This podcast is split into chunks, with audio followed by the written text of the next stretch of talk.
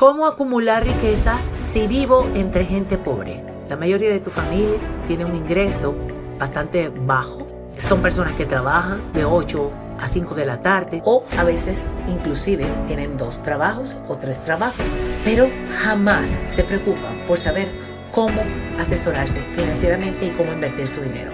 Y ahí está el error.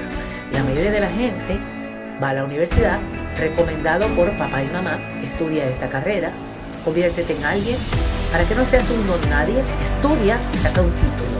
Y resulta que sacar un título no te da la garantía de que vas a tener dinero y te vas a poder acumular riqueza. ¿Qué pasa con la mayoría de la gente? ¿Qué pasa con el 99.9% de la población mundial? ¿Por qué están en pobreza? ¿Qué es lo que está pasando ahí?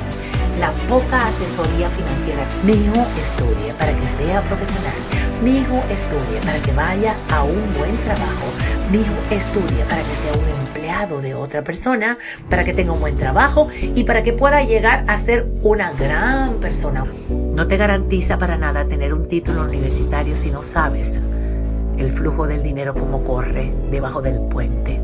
Las personas que te han asesorado son tu papá, tu mamá, tu hermano y personas que están en el mismo nivel financiero mental que tú estás.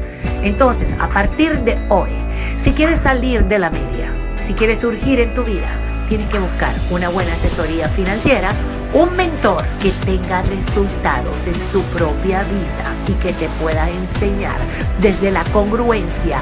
Dios te bendiga.